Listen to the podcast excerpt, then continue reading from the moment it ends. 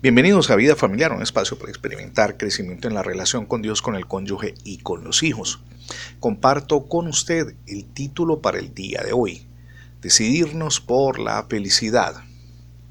La decisión de ser felices no depende de los demás, sino de usted cuando reconoce el estado de desesperanza en que ha vivido quizá por muchos años.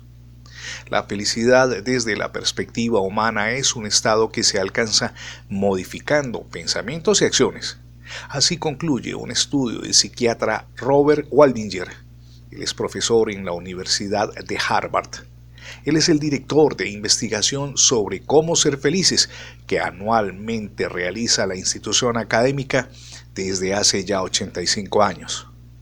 Entre las recomendaciones se encuentran cultivar las relaciones interpersonales, desarrollar la fe, desechar pensamientos negativos, no aislarnos, hacer ejercicio, autoevaluarnos para corregir errores y aprender a gestionar las emociones. Tome la decisión, mi amigo y mi amiga, de cambiar y de crecer. Esto no en sus fuerzas, sino con ayuda de Dios. Asimismo, determine renovar su forma de pensar.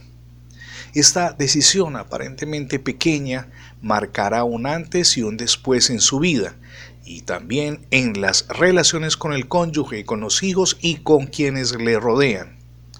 Hoy es el día para comenzar y precisamente hablando de ese inicio de transformación en la forma como pensamos y procesamos las emociones, permítame citar al apóstol Pablo cuando en la carta a los romanos capítulo 12 verso 2 escribe, no se conformen con este siglo, sino transfórmense por medio de la renovación de su entendimiento, para que comprueben cuál sea la buena voluntad de Dios, agradable y perfecta renovar, oígame bien, renovar nuestros pensamientos debe ser una tarea para el día de hoy. Mejorará la relación con su cónyuge y con los hijos y, por supuesto, con las personas que le rodean. No podría terminar sin antes invitarle para que se apropie, se acoja a la gracia de Dios. Por la obra de Jesús en la cruz, sus pecados fueron perdonados y tiene usted una oportunidad de vida. Arrepiéntase de ese pasado de equívocos y reciba a Cristo en su corazón. Gracias por escuchar las transmisiones diarias de vida familiar en la radio, pero también en el formato de podcast. Recuerde que ingresando la etiqueta numeral devocionales Vida Familiar en Internet tendrá acceso a todos nuestros contenidos digitales alojados en más de 20 plataformas.